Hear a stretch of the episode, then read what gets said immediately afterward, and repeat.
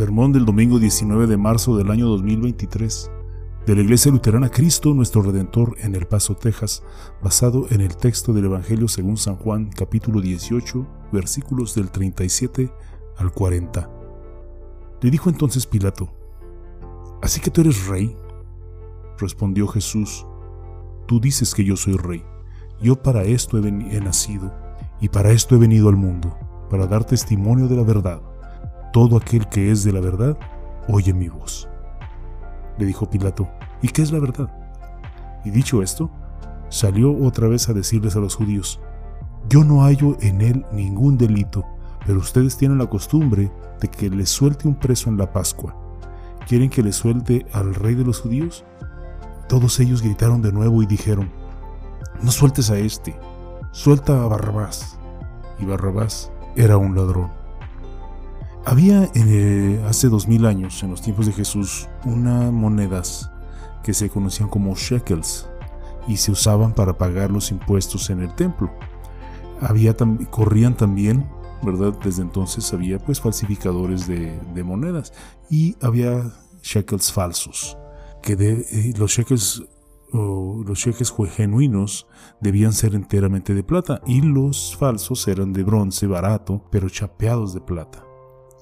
Y pues cuando Jesús es llevado ante Pilato, el gobernador romano, para ser condenado y crucificado por rebelión contra el Estado, contra el imperio, Pilato ve lo obvio. Ve que los cargos contra Jesús son falsos, absurdamente falsos. Pilato gobierna un territorio plagado de rivalidades políticas, intrigas y falsedades, igual de falso que los shekels de bronce. Y por eso Pilato, cuando pregunta, ¿y qué es la verdad? No es difícil entender por qué es tan cínico al preguntar esto. Nuestro país actualmente se encuentra profundamente dividido. Independientemente de cuál sea la postura de la gente sobre los temas, pocos confían ya en los medios de comunicación o en sus líderes. Muchos les preocupa si pueden contar con sus ahorros todavía en un futuro, o, si pueden contar con el valor de sus viviendas o con sus empleos. Queremos algo en qué confiar, queremos honradez e integridad. Siendo una nación inundada de cinismo y dudas, el apóstol Juan nos asegura que sí existe la verdad y esa verdad es Jesucristo. Puedes confiar en Él. En Él no hay falsedad. Él es la verdad en la que podemos apostar. Podemos confiar, podemos cimentar nuestra confianza, porque Él vino de parte del Padre para ofrecernos la salvación. Y más que eso, padeció las farsas del mal para redimirnos. Cuando Pilato sospechó que Jesús era un rey, solo que no del tipo que incitaría a la rebelión contra el Estado, Jesús dijo, Tú dices que yo soy rey, yo para esto he nacido, y para esto he venido al mundo. Jesús vino al mundo para cumplir la promesa hecha en Génesis 3.15 cuando Adán y Eva pecaron. Él es el Salvador prometido, el Cristo. Nacido de madre judía, Jesús descendía de Abraham, pero era más que un descendiente, es el Hijo eterno de Dios, que con el Padre y Espíritu Santo creó el mundo y le prometió un Salvador a Abraham. Jesús dijo a los líderes religiosos que cuestionaban su divinidad, de cierto, de cierto les digo, antes que Abraham fuera, yo soy. Entendemos que la iglesia cristiana comenzó en Jerusalén en Pentecostés, después de que Jesús resucitara entre los muertos y ascendiera al cielo, pero la iglesia cristiana no es una religión nueva. Su piedra angular, Jesucristo, cumple las promesas hechas a través de Moisés y los profetas del Antiguo Testamento. Sus apóstoles, evangelistas e innumerables discípulos desde entonces llevan a todo el mundo el mensaje de salvación proclamado a lo largo de las Escrituras. Cuando los líderes religiosos cuestionaron que Jesús era el Hijo de Dios y el Cristo prometido, Jesús demostró continuamente en su vida, sus enseñanzas y sus milagros que en efecto es el Hijo de Dios. Jesús les dijo a los que cuestionaban, Ustedes escudriñan las escrituras porque les parece que en ellas tienen vida eterna, y son ellas las que dan testimonio de mí. Jesús bajó del cielo a la tierra para ofrecer la salvación. Y es más que un profeta y más que un rey. Es el sacerdote que se sacrificó a sí mismo por nuestros pecados. Camino al Calvario donde derramaría su sangre por los pecados del mundo, ahí eh, pasó, ¿verdad? Eh, entre ellos tres años llamando a la gente para que le escuchara. Así, cuando Jesús confirma ante Pilato que es un rey, dice que ha venido a la tierra para dar testimonio de la verdad y agrega que todo aquel que es de la verdad oye mi voz. Juan escribe su evangelio después de que Mateo, Marcos y Lucas habían ya escrito cada uno de ellos. Al añadir información, Juan responde a los críticos que ponen en duda que Jesucristo sea el Dios verdadero. En su Evangelio, Juan subraya repetidamente que Jesús era veraz en todo lo que enseñó e hizo.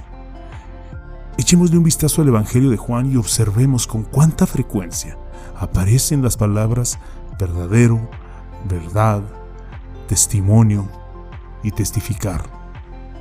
Cuando Jesús le dijo la verdad a Pilato, le estaba ofreciendo la misma verdad que había proclamado a lo largo de su ministerio. Jesús dijo una vez a los, líderes, a los líderes religiosos, De cierto, de cierto les digo, el que oye mi palabra y cree al que me envió, tiene vida eterna, y no será condenado, sino que ha pasado de muerte a vida. Del mismo modo que dijo la verdad a sus enemigos para que se arrepintieran y creyeran y vivieran, ahora Jesús invita a Pilato a escuchar esa verdad. ¿Qué piensa Pilato al escuchar esta invitación de gracia de Jesús? Pilato se sintió atrapado cuando Jesús estaba delante de él. Obviamente Jesús no tenía un ejército terrenal ni armas, no era un rebelde, pero Pilato sintió que tenía que encontrar alguna manera de satisfacer a los líderes religiosos judíos que le presentaban a Jesús como una amenaza al dominio de Roma sobre el pueblo judío. Cuando Jesús le ofrece a Pilato la verdad, le está ofreciendo la libertad real de las preocupaciones e intrigas que plagaban la vida del gobernador de Judea. Jesús había prometido esa libertad desde tiempo atrás, cuando dijo, si ustedes permanecen en mi palabra, serán verdaderamente mis discípulos y conocerán la verdad, y la verdad los hará libres. Pilato ignoró a Jesús. Desinteresado por lo que ofrecía Jesús, preguntó sarcásticamente, ¿y qué es la verdad? Muchos líderes cultos y poderosos del imperio pensaban que las creencias religiosas de su tiempo eran puras fábulas. Ahora este pobre maestro judío intentaba enseñarle supuestamente la verdad al gobernador. Hablando de la verdad, ¿cómo puede Pilato confiar en los líderes religiosos que no querían siquiera entrar en su casa porque se contaminarían, pero sí les cree cuando le dicen que Jesús es una amenaza para el imperio romano? Ya que la verdad no les importaba a los líderes religiosos, ¿debería importarle a Pilato?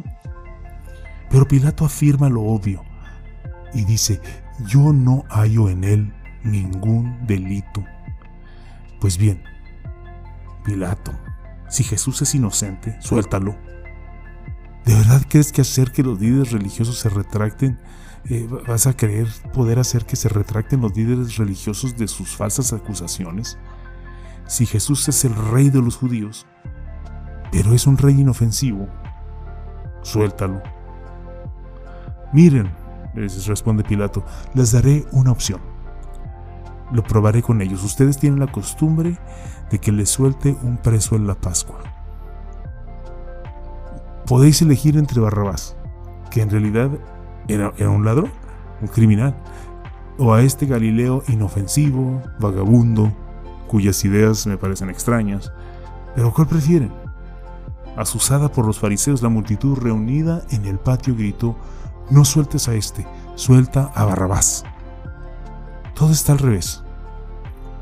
El verdadero rey de los judíos, que es el Hijo eterno del Padre eterno y que trae la vida y la salvación, es condenado, y el rebelde y criminal Barrabás es liberado. El nombre de Barrabás, eh, según Mateo, el nombre completo es Jesús Barrabás. Significa Salvador Hijo del Padre. Qué irónico, ¿verdad? Un falso Salvador con un Padre terrenal es elegido sobre el verdadero Salvador y el verdadero Hijo del Padre Celestial. El verdadero Salvador, Jesucristo, permanece en silencio ante Pilato y la multitud. Les permite tomar su decisión injusta y al hacerlo, soporta sus malvadas injurias. Anteriormente Jesús había dicho a los, a los, líderes religiosos, ustedes son de su padre el diablo y quieren cumplir con los deseos de su padre, quien desde el principio ha sido un homicida. No se mantiene en la verdad porque no hay verdad en él. Cuando habla mentira, habla de lo que le es propio, porque es mentiroso y padre de la mentira. Pero a mí, que digo la verdad, no me creen.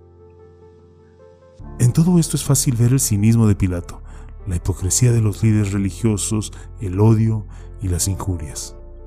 Recordemos eh, ahora que hablamos de aquella pequeña moneda, aquel shekel falso de bronce chapeado de plata, y recordamos nuestro propio cinismo.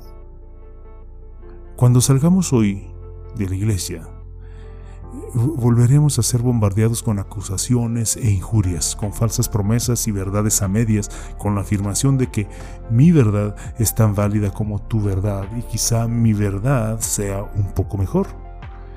¿Es Jesús realmente el camino, la verdad y la vida? ¿Puede ser realmente el fundamento de mi vida, mi propósito, mi esperanza, mi salvación? ¿Puedo confiar en Él? ¿Es solo una falsificación o puedo confiar mi vida entera en Él?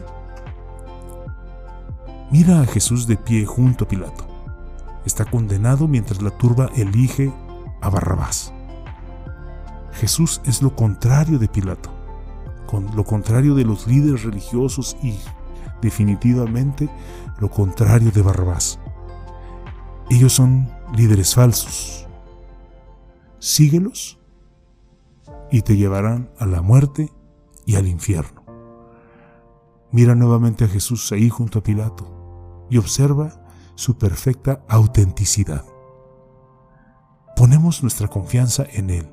Queremos hablar abierta y sinceramente sobre Él y hablar abierta y sinceramente como Él, pero seguido fracasamos.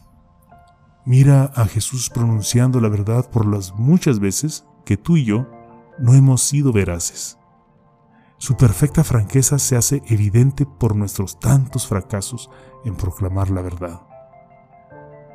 Mira a Jesús allí de pie anunciando la verdad ante la mentira. Y recuerda lo que había dicho de sí mismo, yo soy el buen pastor, el buen pastor da su vida por sus ovejas. Jesús fue condenado a sufrir el castigo de nuestros pecados, a redimirnos, para que quedáramos libres de las injurias y del engaño y de la hipocresía de Satanás y de la muerte. Jesús fue condenado para que nosotros pudiéramos vivir y pudiéramos vivir amados, vivir redimidos, vivir perdonados y vivir conducidos por Él al cielo. Esta verdad se revela en las escrituras desde Génesis hasta Apocalipsis escribiendo a los cristianos tentados a abandonar al verdadero Salvador y a seguir las falsas promesas de los falsos maestros, Juan escribe cerca del final de su Evangelio lo siguiente, El que vio esto da testimonio y su testimonio es verdadero, y él sabe que dice la verdad para que ustedes también crean. Amén. Y que la paz de Dios, que sobrepasa todo entendimiento, guarde sus corazones y sus pensamientos en Cristo Jesús. Amén.